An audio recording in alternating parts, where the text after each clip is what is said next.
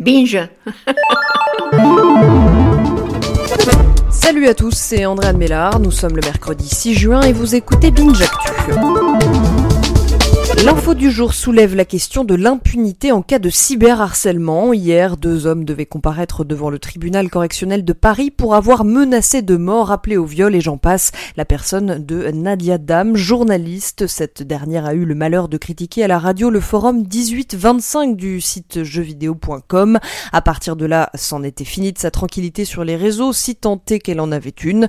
En tout cas, le procès d'hier a été renvoyé à dans un mois car les deux prévenus ne se sont tout simplement pas pointé. Récemment, une autre affaire a secoué les réseaux sociaux, celle de la journaliste Aïda Alami qui a écrit un article le 1er juin euh, intitulé L'étudiante qui fait fulminer les laïcs de France dans le New York Times tout de même. Article sur la responsable voilée de l'UNEF Mariam Pougetou. Résultat de cet article, commentaires haineux qui n'en finissent pas, attaque envers euh, la journaliste qui fait référence dans son papier notamment au printemps français des activistes proches de milieux catholiques et traditionnalistes. Alors dans le code pénal, si on prend le cas extrême, une seule menace de mort peut faire risquer jusqu'à 45 000 euros d'amende. Mais voilà, là on est sur du cyber et le délit de cyberharcèlement n'a pour le moment qu'une valeur symbolique. Euh, c'est Marlène Schiappa qui l'a rappelé dans le 20 minutes en mars. On n'est pas sorti de l'auberge.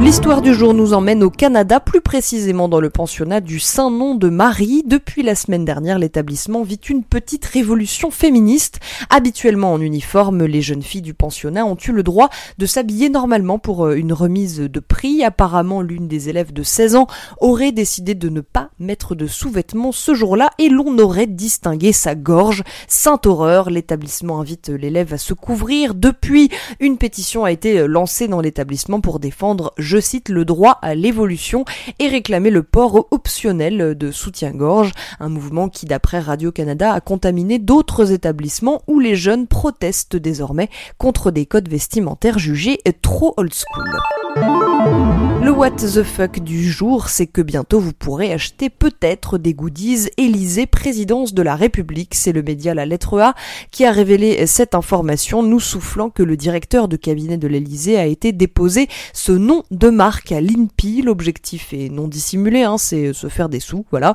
Un appel d'offres a été lancé. Alors iront-ils jusqu'à faire, telle la famille royale d'Angleterre, de belles assiettes à l'effigie de Manu, Brigitte et leur Labrador?